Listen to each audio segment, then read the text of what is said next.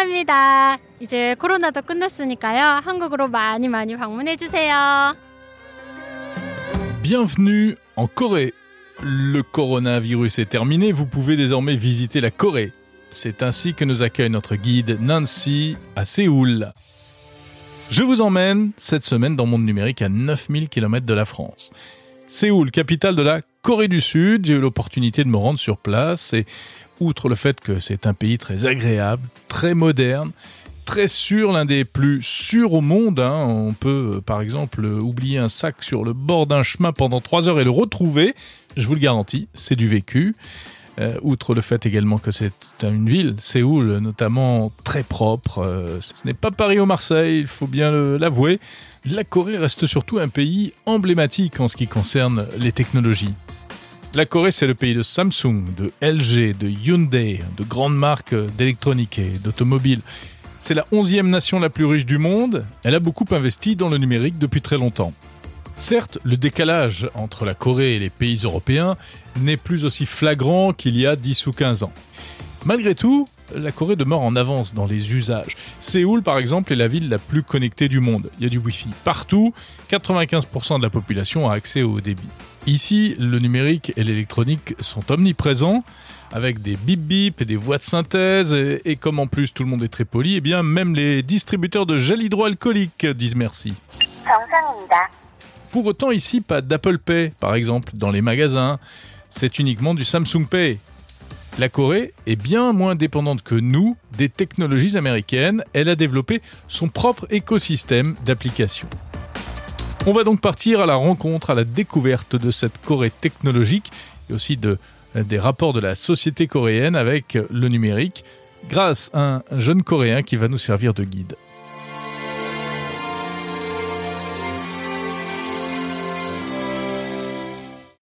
Bonjour Chris Anne. Bonjour. Pardon, bonjour Sangwoo, c'est ton véritable nom. C'est ça exactement, C'est mon nom coréen. C'est ton nom coréen, mais ton, on va dire ton nom européanisé, c'est donc Chris. C'est ça exactement, c'est le nom européen que mes parents ont donné à ma naissance. Tu es étudiant ingénieur en informatique et en intelligence artificielle Exactement. euh, ici à, à- Séoul, mais tu as vécu longtemps à Paris et en plus tu as fait toutes tes études et toute ta scolarité dans, dans des lycées français, donc tu parles parfaitement le français. C'est ça, c'est ça. Euh, que- J'ai vécu dans plusieurs pays, notamment le Japon, euh, Hong Kong et les États-Unis, et à chaque fois j'étais dans un lycée français. Et euh, du coup là actuellement je suis étudiant en échange en Corée, D'accord. mais je suis étudiant également euh, à Central Supélec en deuxième année d'école d'ingénieur. Alors je suis ravi qu'on puisse avoir cette conversation parce que euh, bah, d'abord tu es tu c'est formidable comme tu parles français et, et puis tu as une très bonne vision euh, euh, bah, de toute l'évolution et toute la, la, la, technologie en Corée. C'est vrai que la Corée a toujours eu euh, a toujours été très en avance en matière technologique, Ouais. a toujours eu une image de modernité très très forte. Moi je me souviens j'étais venu euh, en Corée en, il y a très très longtemps en 2008 Ah waouh. et, et il y avait déjà des choses qui n'existaient pas en Europe. Il y avait Mhm. des, des téléphones avec un petit écran de télé intégré. Ouais. On pouvait regarder la télé sur les, sur les téléphones. C'était pas des smartphones d'ailleurs à l'époque. hein. Ouais, ouais. Alors du coup, ça s'appelle DMB. Ouais. Et euh, voilà, c'est cette technologie qui permet euh, aux téléphones mobiles de capter des ondes euh, un peu euh, du style radio et pour regarder la télé sur leur téléphone. Donc moi aussi j'ai connu ça, j'ai vécu en Corée au- entre euh, 2006 et 2010 et je me souviens voir la télé sur mon téléphone mobile même avant avoir les smartphones. Et ça marchait même dans le métro. Exactement, ça marchait partout. Euh, même dans les métros, tu pouvais voir euh, des boîtiers DMB qui permettaient voilà de, de visualiser euh, tout- la télé en mobile. Alors bon, il y a des raisons historiques hein, au fait que la Corée soit très euh, et des raisons économiques au fait qu'elle soit très très orientée sur la sur la tech, euh, compétition avec le Japon, compétition avec euh, le reste du monde également. Euh, il y a ce qu'on appelle les, les fameux chaebols, hein, les ces grands groupes Samsung, LG, Hyundai évidemment. Exactement. Vu d'Europe, on a l'impression que c'est des spécialistes de l'électronique ou de la voiture, mais en fait Mhm. pas du tout. Ils font tout. C'est ça, c'est ça exactement. Samsung par exemple, ils se spécialisent non seulement dans l'électronique, mais ils font également de l'assurance. Ils font euh, tout ce qui est transport. Hyundai, par exemple, ils font de la construction aussi. Ils ont des centres commerciaux. Euh, voilà, c'est des chaebols, c'est des conglomérats qui font plusieurs domaines et vraiment qui ont un point énorme sur l'économie coréenne. Mmh. Alors aujourd'hui, en 2022, évidemment, euh, ça a continué cette évolution technologique et vous Mhm. baignez dans, dans, dans le numérique. Ouais. Euh, c'est complètement naturel, quel que soit l'âge, euh, pour toutes les générations, tout se fait sur smartphone, évidemment. Mhm. hein. Euh, mais il y a un truc qui est marrant, c'est qu'on retrouve pas du tout les applications que nous on connaît en Europe, C'est ça. qui sont les grandes applications américaines. Oui, alors oui, c'est vrai. Euh, on appelle ça la K-Tech, mais euh, la particularité un petit peu du monde numérique en Corée, c'est qu'ils ont leur propre application, leur pro- propre plateforme. Et les gens, du coup, par exemple, au lieu d'utiliser Google, utilisent Naver pour euh, faire des recherches, ou bien utiliser, au lieu d'utiliser Google Maps, vont utiliser Mhm. Kakao Maps. Kakao, c'est par exemple une plateforme qui est très connue en Corée. C'est le WhatsApp coréen entre guillemets, mais euh, un petit peu à l'image de euh, des grandes applications en, en Chine. Euh, ils ont euh, ils ont plusieurs types de de- d'applications. Donc ça soit que ça soit Kakao Maps, Kakao euh, Taxi pour commander la taxi, Ah Kakao ouais. Bank pour euh, tout ce qui est banque, ou bien tout simplement Kakao Talk pour euh, pour euh, la messagerie. Voilà, c'est des applications qui sont très utilisées par les Coréens, mais qui n'existent pas trop à l'étranger. Et du coup, y a, y a- on voit bien qu'il y a une- vraiment une forme de protectionnisme. hein. Euh, euh, Google Maps ne fonctionne pas. Enfin, la navigation ne marche pas. Google ne, ne- enfin, si Google fonctionne quand même. hein. Google fonctionne quand Ouais, même. ouais, ouais. ouais. Google Maps, il y a une raison pour laquelle ça marche pas, Ouais. c'est parce que il y a un intérêt de sécurité nationale. Vu que voilà, euh, c'est des informations qui sont assez euh, sensibles et vu que la Corée est toujours en situation de guerre avec la Corée du Nord, il n'y a pas de traités de paix qui ont été signés. Euh, il faut faire attention à tout ce qui est protection de la donnée. C'est pour ça, euh, voilà, les données sur tout ce qui est euh, Cartographie, cartographie, euh, voilà, Google. Earth, euh, etc. et, et pas donné à des entreprises euh, étrangères. C'est vraiment les entreprises en Corée, Naver Maps, Kakao Maps, qui vont assurer ça. Ouais, bien sûr. Et du coup, ça, ça reste euh, uniquement sur le territoire coréen. Exactement, exactement. Euh, alors, c'est très avancé également. La Corée est très avancée. euh, euh, J'allais dire en, en musique, mais c'est pas le sujet. Mais évidemment, il y a la K-pop et il y a le Bien jeu sûr. vidéo qui est pas loin derrière. Oui, bien sûr, bien sûr. Hein, en termes de jeux vidéo. Culturellement, c'est super important. c'est une grosse culture. Bah, il y a un peu euh, une, une blague euh, euh, un peu un peu populaire qui qui qui existait dans les années euh, 2010. C'était que si tu veux te marier avec une femme coréenne, il faut que tu battes le père sur une partie de Starcraft, par exemple. C'était très connu. Il se passe beaucoup de choses également en robotique. Oui. Euh, hein, il y a pas mal de trucs. Alors c'est vrai que euh, c'est un peu les Japon qui avaient les, les Japonais qui avaient le lead jusqu'à présent. Bien sûr, On- on- tu sais où on en est un peu en, en termes de robotique en Corée? Alors, je pense que il y a beaucoup de hum, voilà, les Coréens essayent de se spécialiser euh, en robotique, voilà, vu que c'est un domaine qui est très promettant, très prometteur. Euh, par exemple, récemment, il y a Hyundai qui a qui a fait l'acquisition de Boston Dynamics. Ouais. Donc, je pense que voilà, il y a vraiment un La intérêt. société pour, américaine euh, de, de robots qui fait les, robots exactement, chiens. très euh, connue euh, pour euh, voilà les robots cheetah, les les les robots chiens. Atlas et puis euh, comment il s'appelle le chien aussi euh, Ah, Je me souviens oublié plus. euh, Spot. Ouais, voilà, Spot. exactement, exactement. Mais ils essayent vraiment de, de, de porter un intérêt et d'investir dans ce domaine-là euh, pour pouvoir avoir un rayonnement à l'échelle internationale. Et puis alors si on parle de la vie quotidienne en Corée, Oui. hein, euh, on voit que le, le numérique et, et- et la connectivité sont vraiment partout. Euh, des petites choses toutes bêtes, tiens, mais c'est rigolo. Au restaurant, Ouais. hein, on n'a pas besoin de lever la main pour appeler un serveur. Ouais, bah bien sûr, dans les restaurants coréens, tu as simplement un système de, de boutons intégré sur les tables qui permet justement d'appeler les serveurs sans avoir à crier euh, ou bien lever la main sans arrêt, sans avoir de réponse. Ou de chercher un serveur qui, qui, qui ne nous voit jamais. euh. Exactement. Et du coup, tous les tables ont un numéro attribué. Et donc, lorsque un bouton est appuyé, les serveurs voient directement euh, sur l'écran qui est en train d'appeler euh, le serveur et peuvent directement aller adresser euh, à la personne. Et ça, c'est bien vécu, c'est bien, tout le monde trouve ça très pratique. Oui, oui, oui. Je pense que c'est peut-être quelque chose qui marcherait pas trop ailleurs, peut-être en Europe, mais euh, mais bien sûr, c'est quelque chose. Les, les Coréens aiment tout ce qui est pratique. Ouais. Et du coup, vu que c'est rapide, rapide, il y a une culture de, de, de, du rap, de la rapidité en Corée. Et ils appellent ça pali pali. Pali, ça veut dire euh, euh, vite, vite.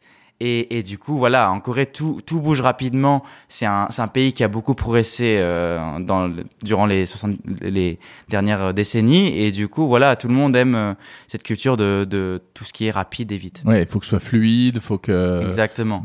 Ils aiment pas attendre. Les Coréens n'aiment pas Ils attendre. n'aiment pas Ouais. attendre.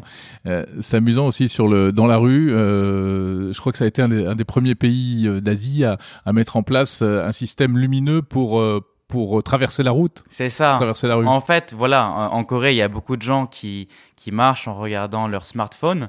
Et donc, voilà, c'est un peu dommage, mais il y en a, il y a plein de jeunes qui regardent pas euh, les, les, les feux en levant la tête. Ouais. Et du coup, pour euh, rendre leur vie plus pratique, ils intègrent, voilà, des feux euh, de. En fait, c'est le trottoir qui s'allume, quoi. Il y a une bande sur le trottoir. Il y a une bande sur le trottoir qui s'allume, qui, qui est rouge, voilà, pour signaler à la personne, euh, voilà, il faut pas traverser. Et lorsque euh, on peut traverser, il s'allume en vert. ouais. Au lieu de faire des campagnes pour dire euh, levez le nez de votre smartphone, dis, bon, bah, ok. Bah, De toute façon, c'est perdu. autant mettre des signaux lumineux sur le sol. exactement. Ouais, c'est très pragmatique. Hein. Tout Mm. est dans le côté pratique, Voilà. etc. Dans le pali-pali.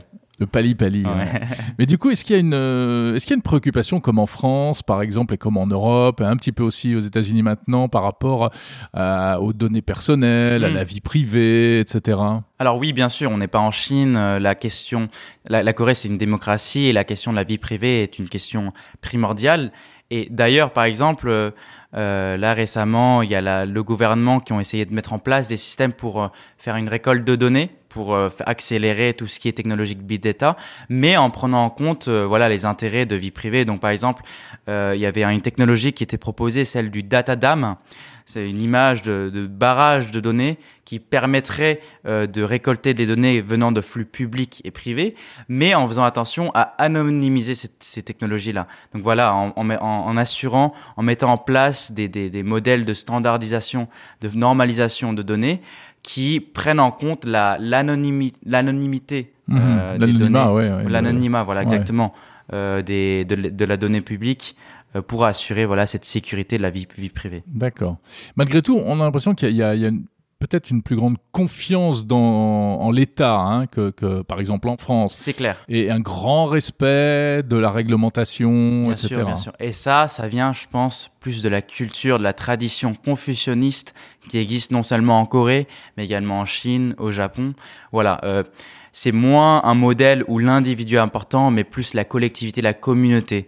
Donc, si euh, on peut faire améliorer, accélérer le progrès euh, pour le bien commun, euh, les Coréens sont en général prêts à, à peut-être euh, hum, mettre de côté euh, une partie peut-être de, Mhm. de, euh, de leur liberté. Ouais. Mais bon, c'est quand même de leur individualisme, on va dire. Exactement. Mais bon, après, après c'est c'est quelque chose qui change aussi parce que Ah oui. la Mhm. Corée est très américanisée et devient de plus en plus individualiste.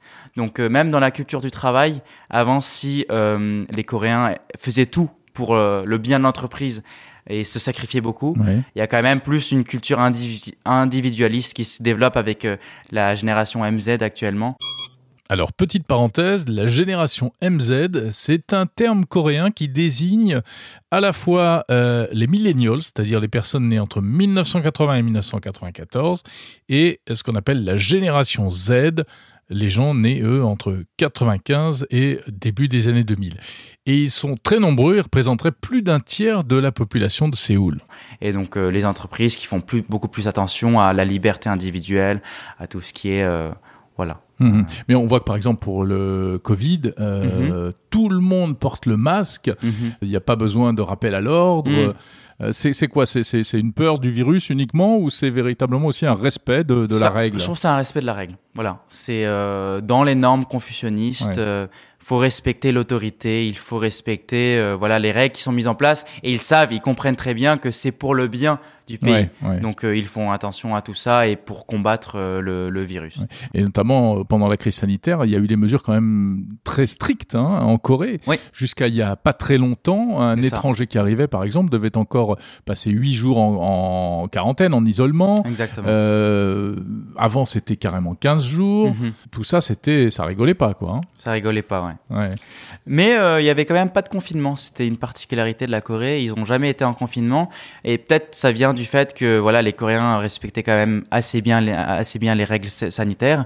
Et donc, et donc le gouvernement n'a pas euh, eu besoin d'avoir recours euh, à Ouais. des systèmes de, de, de confinement. ouais. C'est amusant, il y a un système d'alerte par rapport au, au, au Covid, Mhm. euh, par euh, le système qu'on appelle le cell broadcast, C'est ça. qui n'existe toujours pas en France, Mhm. soit dit en passant, qui est donc le fait que que qu'on reçoit des alertes sur tous les téléphones mobiles, même sur les, les watch d'ailleurs. Moi, je reçois des, plein d'alertes sur mon sur mon Apple Watch. Ah oui, oui. Oui, alors que je, je n'ai rien fait, j'ai pas d'appli euh, spécifique. Hein, ça passe par le, c'est comme de la diffusion euh, comme ça. Mhm. Euh, c'est des alertes. euh, alors ça fait un peu peur. En plus, c'est en coréen, donc euh, sur le coup, Pour un est- étranger, ça peut pour faire un peur, étranger, ouais. ça fait un peu peur. Voilà, alerte de sûreté générale, je sais pas quoi. Ouais. Et en réalité, c'est juste les statistiques de contamination du Covid. Exactement. Tous les matins, si je ne me trompe pas, à une heure précise, je sais plus trop si c'est à 11h ou 10h du Ouais, matin. ça doit être quelque chose comme ça. Ils envoient des informations sur combien de gens ont été contaminés aujourd'hui, euh, voilà, les statistiques sur le Covid pour, euh, pour euh, informer la population. Sang-woo, merci beaucoup euh, pour cette mise en bouche, euh, cette mise dans l'ambiance. On va faire une petite pause. Ouais. Chris, je t'appelle Chris, ça t'ennuie pas, hein, c'est c'est c'est plus facile. Euh, on va faire une pause. On va aller à la découverte euh, de Samsung et Mhm. notamment de deux endroits. Je vais t'emmener en balade, euh, découvrir deux deux spots importants de Samsung et puis on se retrouve juste après et on parlera du futur. On va parler de métaverse évidemment.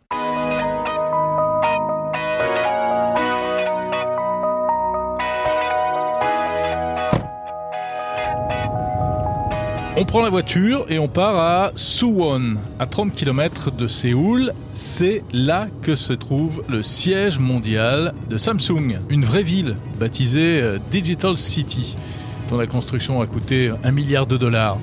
Quatre grandes tours de 30 étages, 130 bâtiments au total.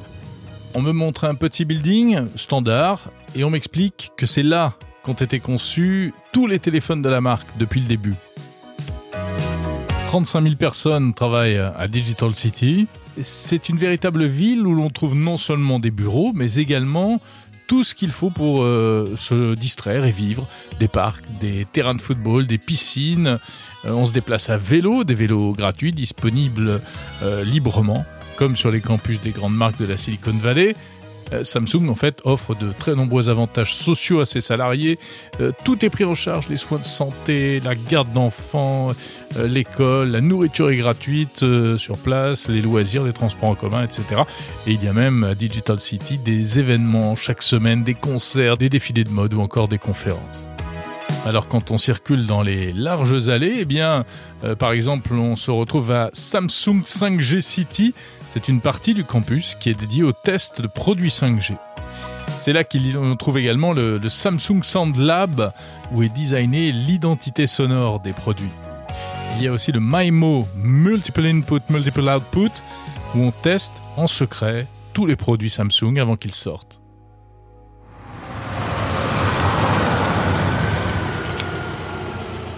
C'est devant un grand bâtiment euh, en apparence assez banal que nous nous arrêtons. Nous sommes au Samsung Innovation Museum, le SIM, un musée entièrement dédié à l'histoire de l'électronique grand public. Alors lorsque j'arrive sur place, euh, eh bien il est encore fermé en réalité euh, à cause du Covid. Mais Samsung a bien voulu me le faire visiter, une visite privée exceptionnelle. Je les en remercie. Malgré tout, pas de photos, pas d'interview, alors je vais vous raconter. L'immeuble ne paye pas de mine de l'extérieur, mais à l'intérieur, c'est magnifique. Une architecture euh, très épurée, des salles euh, gigantesques.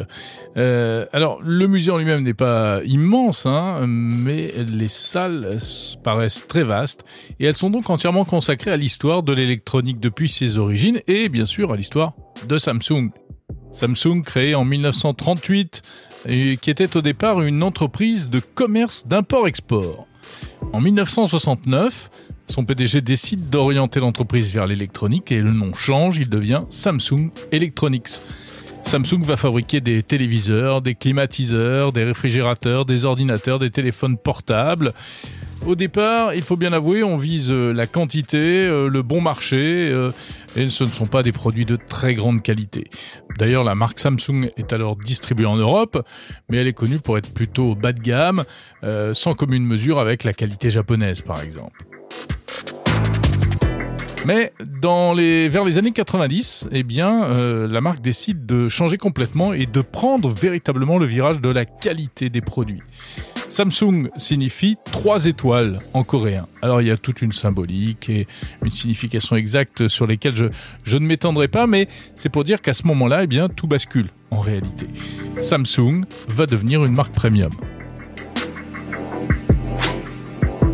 Le musée ne montre pas que des produits Samsung. Hein. On peut voir par exemple le tout premier, l'un des tout premiers réfrigérateurs, l'un des tout premiers téléviseurs. Alors je vous préviens, ça n'a rien à voir avec ce qu'on connaît aujourd'hui. On dirait plus un, un poêle pour se chauffer euh, avec un, petit écran dans un coin.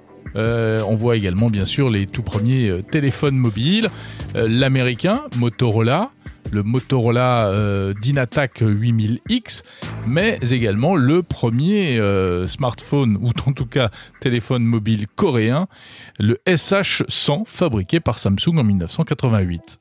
On peut voir aussi euh, de très vieux PC datant des années 80, euh, des ordinateurs portables, en tout cas transportables, qui devaient peser euh, le poids d'une machine à laver, ou presque, et puis des climatiseurs, des purificateurs d'air, toujours très à la mode en Corée aujourd'hui. Bref, c'est une véritable plongée dans l'histoire de la marque et un voyage dans le passé de l'électronique grand public. Ce qui est le plus intéressant, c'est un petit film qui est présenté et qui montre une vingtaine de concepts de futurs produits sur lesquels travaille euh, Samsung. Euh, des drones bergers pour aider à euh, surveiller les troupeaux, des purificateurs d'eau de mer ou encore des hologrammes. Si vous vous rendez un jour en Corée, je vous conseille vivement de, visiter ce, ce SIM, hein, ce Samsung Innovation Museum, à Suwon, dans la Digital City. Alors pas tout de suite parce qu'il va fermer pour des travaux, si j'ai bien compris, mais évidemment il rouvrira ultérieurement. Bon, du Samsung en fait, il y en a un peu partout euh, en Corée et notamment à Séoul. Euh, dans le centre de la ville, vous trouverez également dans le très célèbre quartier de Gangnam, Gangnam Style, eh bien la Samsung Digital Plaza qui est à la fois un magasin, un giga showroom euh, dans lequel on trouve tous les derniers produits. Euh, ça va du téléphone mobile à l'électroménager en passant par des meubles de cuisine personnalisables. Vous choisissez vos couleurs préférées et vous pouvez ensuite commander le mobilier qui vous plaît.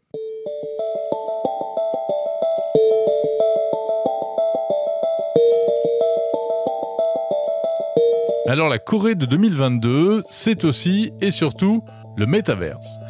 Début mai, s'est tenu à, Séoul un forum du métavers. C'est l'un des nombreux événements qui ont lieu actuellement autour du métaverse. Pour parler du métavers, on va retrouver notre guide Chris Hahn.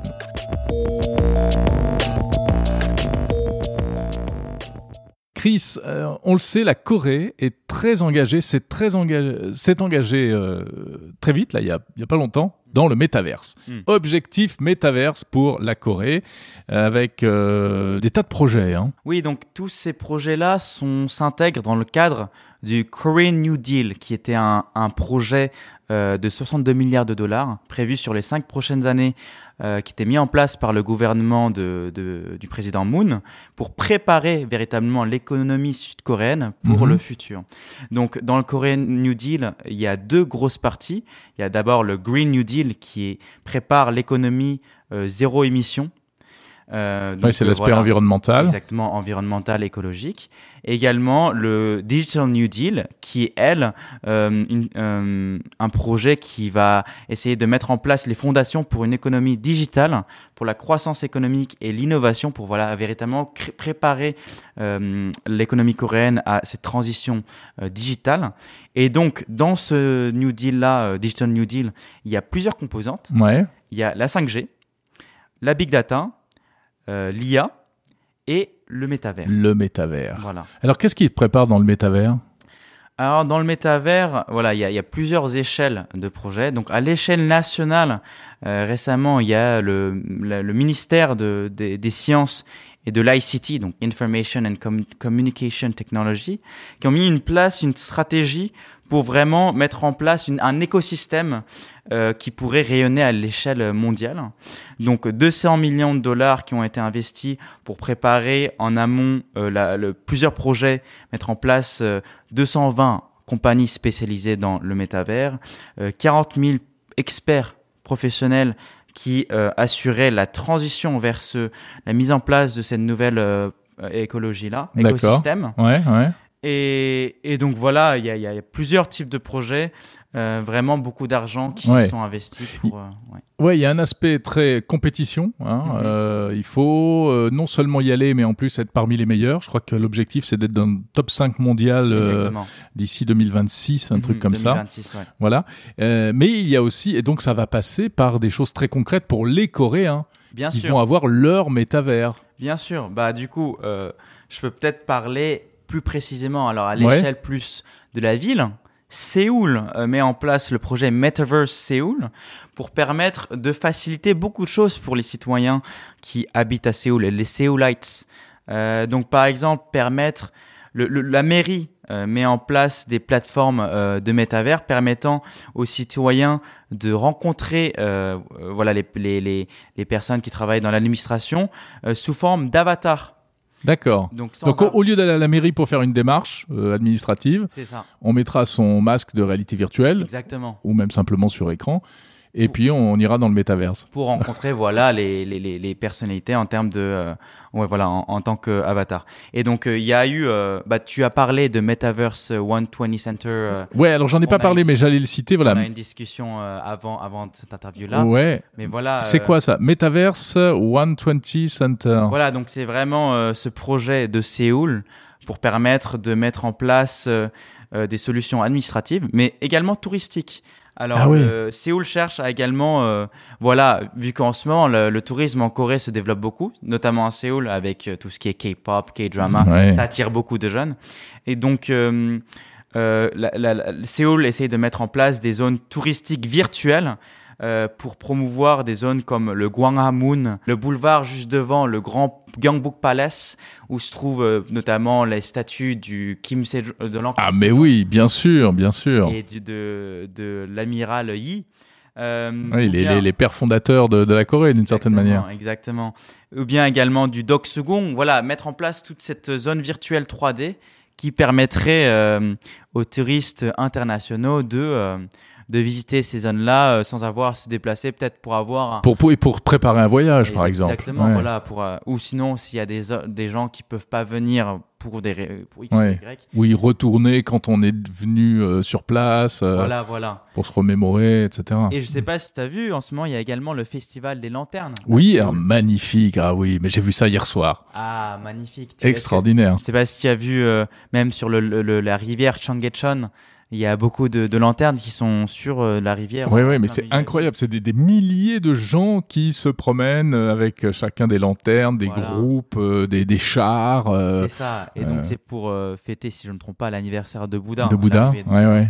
Donc, euh, même ce festival-là, le, euh, voilà, le, le projet, c'est de mettre en place euh, un, un événement sur le- dans le métavers qui permettrait aux gens de, de voir tout ça. Oui, parce que ça, le, cette cérémonie, là, ce, ce festival, c'est un événement qui est connu internationalement. hein. Hmm.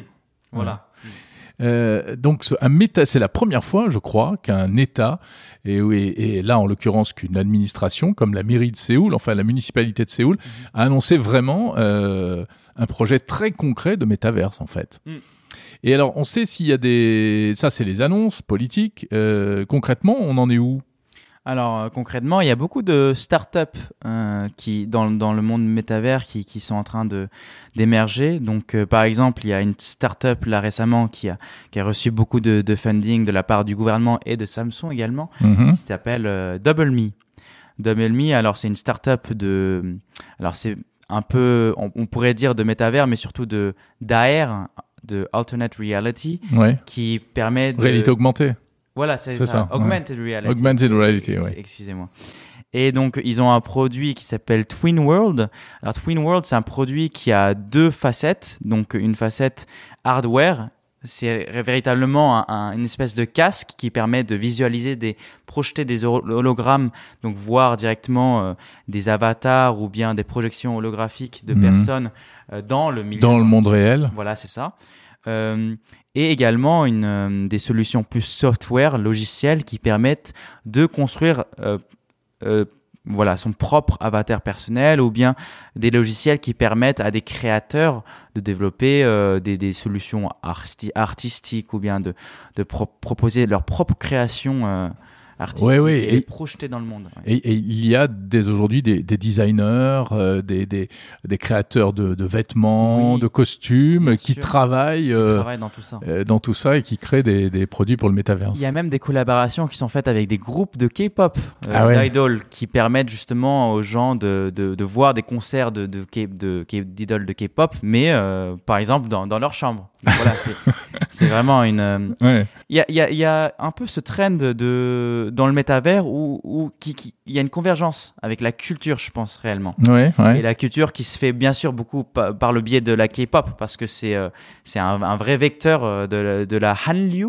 la vague coréenne, qui a, qui a débuté euh, il, y a, il y a à peu près 20 ans, plus à l'échelle asiatique, avec les premiers dramas qui ont eu un succès énorme. par Ouais, les. K-dramas, c'est. ouais. Exactement, les, K- les K-dramas, et, et maintenant qui se fait plus euh, vers euh, voilà, K-pop, euh, les dramas bien sûr, bah, parce que avec le succès par exemple de Squid Game, qui, ont- Ouais. qui a un succès mondial, euh, tout ça euh, s'intègre un petit peu dans, ce, dans l'innovation technologique.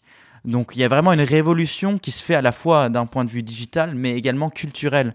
Donc on, parle beaucoup de, euh, de la révolution euh, de la culture technology, qui se fait beaucoup par le biais de gros labels comme par exemple SM Entertainment. D'accord. Ce que tu veux dire par là que, par exemple, en, bon, je compare avec le- la France, l'Europe, où dès qu'on parle de métaverse, on dit ah, il y a la moitié des gens qui disent c'est formidable, c'est une opportunité commerciale, et l'autre qui qui dit ça, ça va être dramatique, c'est terrible, l'addiction, euh, on pousse la technologie trop loin. Enfin bon, un, un mouvement de réaction très Mhm. fort. Mhm. Et tu penses que ce mouvement de réaction donc n'aura pas lieu en fait en Corée parce que il y a déjà une adhésion à la technologie. C'est ça, je pense que c'est dans la culture. La Corée a toujours été très proche de la technologie. Les jeunes, par exemple, le gaming, c'est une énorme euh, composante de la culture de la culture de la génération MZ. Mhm. Et, et de ce fait-là, euh, vu que voilà euh, tout ce qui est jeu, c'est très en rapport finalement avec le métavers, parce que le métavers c'est quoi? C'est une plateforme où on rentre dans un monde virtuel. Les Coréens ont toujours été très proches de ce monde-là. Et, et, et voilà, je pense qu'il y a beaucoup moins euh, de, de, de voilà de, de réactions, de réticence, négatives, de, réticence, de exactement, crainte, euh, etc. face face à, à l'émergence euh, du métavers. Ouais. Ouais.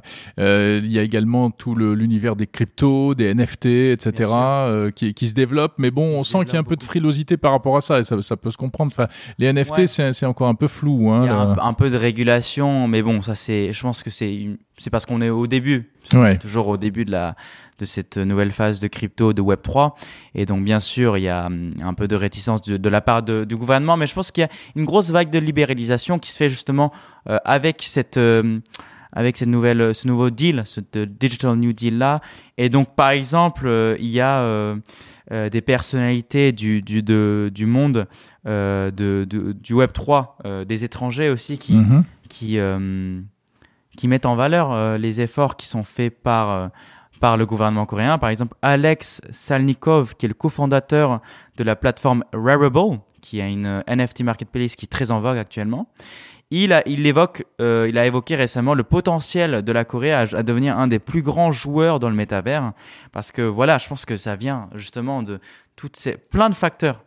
Il y a le Mhm. gouvernement qui font beaucoup d'efforts, mais également euh, il y a eu euh, un contexte culturel de la jeunesse qui était très apte à adopter toutes ces technologies-là. Oui, ça, on sait déjà que ça va marcher, quoi. On sait déjà que ça va marcher. Ouais. Il y a beaucoup de jeunes. Alors, voilà, il y a un autre souci en Corée, c'est le fait que voilà, le, les jeunes ont du mal à trouver euh, des emplois. C'est un, un domaine qui est très compétitif. Mhm. Et, et justement, le, le monde du métavers, du Web 3 permettent à ces jeunes-là d'avoir une solution alternative pour pouvoir exprimer leur créativité, à pouvoir trouver euh, leur place dans la société. Ouais, c'est une nouvelle perspective Exactement. intéressante pour eux, bien sûr. Exactement. Et donc, il y a plein de jeunes qui utilisent par exemple la plateforme Decentraland euh, de métavers, mais justement, ils l'adoptent et ils le tournent à leur manière. Par exemple, j'ai vu une interview récemment d'un jeune qui voulait créer sa, son propre building. Donc, Decentraland, si je ne me trompe pas, on peut créer ses propres. Oui, oui, on achète du terrain virtuel et, et on construit ensuite. euh, Voilà. Et donc, euh, il y a des, des jeunes qui essayent de créer leur building où ils, ils, ils essayent de, de promouvoir euh, des concerts. Ils veulent mettre en place des concerts propres de K-pop Ah dans oui. leur building, de, de, de diffuser des, des épisodes de, de, K-drama. Donc, qui s'intègrent encore une fois dans, dans ce mouvement Ouais. culturel. Et alors toi, Chris, donc tu, je l'ai dit au début, tu, tu, tu es en train d'achever achevé tes, tes études d'ingénieur et tu vas travailler euh, dans le Web 3 là bientôt. Alors moi, j'ai- j'aimerais bien. Je suis en processus. euh, euh, voilà, j'ai apply dans dans une boîte qui s'appelle euh, Heichi Labs, qui font du Web 3 et de la crypto D'accord. et qui proposent notamment des solutions de SaaS pour pouvoir développer rapidement des des euh, des solutions de de- d'applications décentralisées et de crypto-monnaies. Eh ben écoute, on te souhaite un très bonne chance. Merci beaucoup. On te souhaite plein de bonnes choses dans Merci, dans, merci. euh, dans ce projet. Merci euh, d'avoir été avec nous dans Monde Numérique. Merci à toi, Jérôme. Kamsa Amida, hein, c'est Mais- comme ça qu'on dit. Oui, c'est ça exactement. ça veut dire merci. Et puis euh, au revoir. 안녕히 가세요. Agnani Aseo. Au 가세요. revoir. 안녕히 가세요.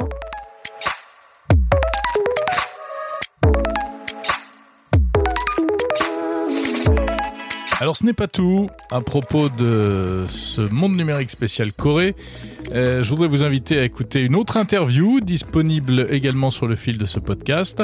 C'est une interview de Pierre Jou, euh, qui est investisseur en Corée. Il est franco-coréen et je l'ai rencontré également à Séoul.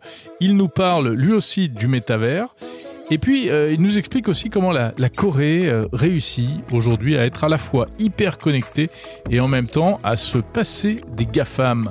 Et c'est une situation particulièrement intéressante à observer euh, depuis la France, depuis l'Europe. En outre, si vous avez des projets de business qui pourraient intéresser le marché asiatique, eh bien écoutez cette interview de, de Pierre Joux, vous allez apprendre plein de choses.